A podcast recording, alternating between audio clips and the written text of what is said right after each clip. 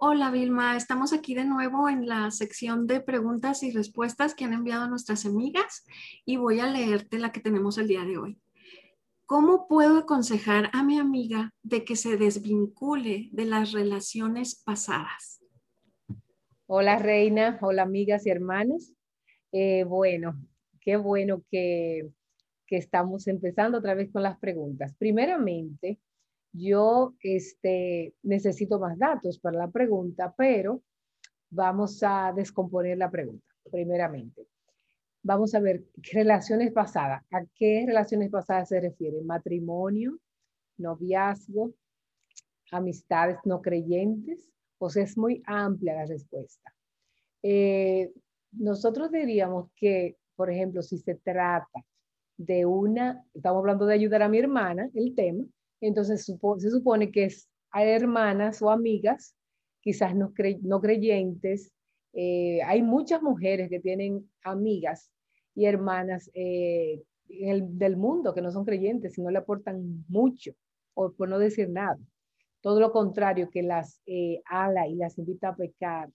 Entonces, si yo diría, si es a una hermana y una amiga, como estamos hablando, lo primero que yo diría es si tú no tienes eh, la fortaleza para darle un testimonio a esa mujer, para eh, ser más fuerte, porque, por ejemplo, es reina, hay mujeres con las que yo me junto, me, me eh, nos reunimos, y bueno, pues tú te sientes en el mundo espiritual, tú empiezas a hablar de la, de la gracia, del Señor Jesucristo, de la fe, de la palabra, entonces tú creces y avanzas. Pero hay otras relaciones, amistades de mujeres que tú te reúnes con ellas y hablas de cosas del mundo, que si los selfies, que si la ropa, que si etcétera, etcétera. Y eso te, hay momentos que yo llego como que esto no, no me agrada esta situación. Entonces, como eh, lo que decimos es, cuando tenemos, es muy raro. Yo recuerdo que cuando yo me convertí, alguien me dijo a mí, eh, ¿quién es tu mejor? Hoy una conversación, no fue a mí.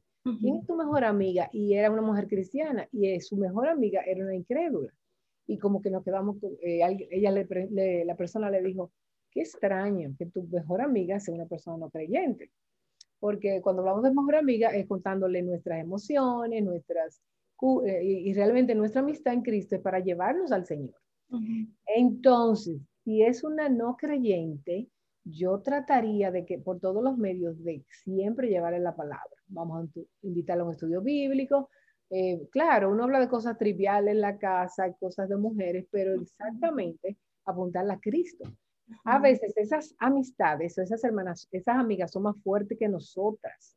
Entonces nosotras tenemos que salir corriendo porque no tenemos como la fuerza, no tenemos como el, eh, ¿cómo decir? El valor, el agarre como para decir. Entonces, en ese sentido, no es que le vamos a decir, mira, no me puedo juntar contigo porque no, si no, disimuladamente, poco a poco, ir sustituyendo, pedir al Señor, Señor, dame otra hermana, dame otras amigas, eh, que hablen otras cosas, que, que me edifiquen.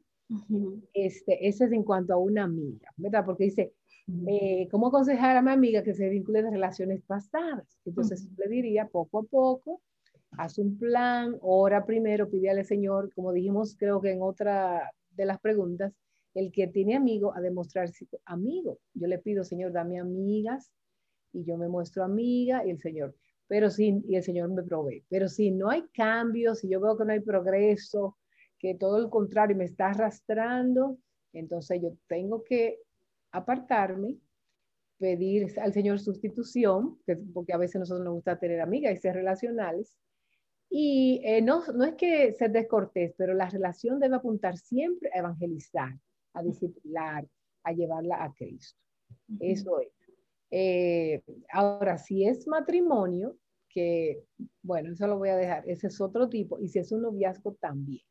Generalmente a las hermanas que tienen que desvincularse de relaciones pasadas, de novios o algo así, este, si es una, eh, porque él no es creyente, porque todavía tiene esperanza, que vuelva, que vuelva, yo generalmente le digo que corte corte, eh, bueno, aquí decimos a veces bloquear, sí. porque corta los teléfonos, corta lo de los Facebook, porque a veces nos cae como una, una, una espiadera, ¿entiendes? Como lo seguimos vigilando, ¿y qué hizo? ¿Y qué no? Entonces no te, no te ayuda, no te va a hacer bien.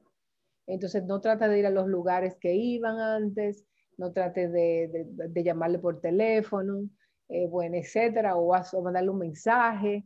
No sé, no sé, ¿qué piensas tú, Reina? ¿Qué cosas te ocurren?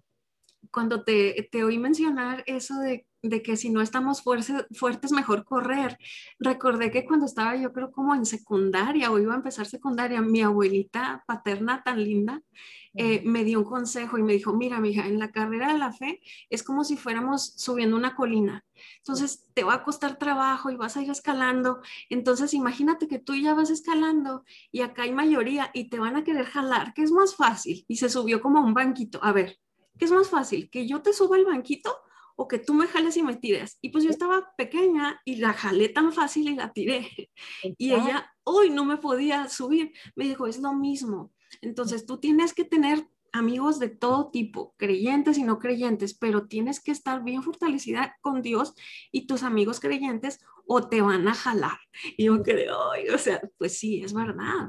Porque uno no quiere, y además existe eso que, que nosotros decimos una presión de grupo, que tú quieres ser aceptada, tú quieres ser afirmada, entonces tú no quieres que te dejen fuera, tú quieres que te inviten, y entonces por eso tú quieres, eh, ¿cómo se dice eso? Como encajar, permanecer, pertenecer. Exactamente, y entonces es una lucha como creyente que tenemos. Ahora, no sabemos la edad de esta amiga, ¿verdad? Me gustó que abarcaste varias opciones o de, casos, pero sí, es, es, como cuando le aconsejan a los alcohólicos, alcohólicos anónimos que acaban de empezar un programa de desintoxicación, les dicen, no te pares en un bar, no vas a poder, tienes que cortar con esas amistades, con esas rutinas que tenías de salir al trabajo y luego al bar, alcoholizarte, tienes que parar eso y hacer nuevos patrones para que tu cerebro no esté anhelando, anhelando un vicio, ¿no? Exactamente, así es, es doloroso, de verdad que duele, no vamos a decir que es sencillo, pero por ayuda del Señor, el Señor te proveerá amigas que, una, que te aportarán a tu vida, que te entenderán, eh, tendrán la misma lucha que tú y esa, etcétera. Sí, entonces, pues oramos que seas fuerte en cualquiera que sea tu edad y la situación que nos comentaste, no sabemos más, pero a cualquier otra que esté experimentando esta dificultad de quemar puentes, pues la animamos a seguir adelante, ¿no? Como dice la palabra, extendiéndome hacia lo que está delante, ¿no? Y dejando atrás lo que está atrás. Amén. Así es. Entonces, nos vemos a la próxima en la siguiente pregunta. Hasta luego. Hasta luego.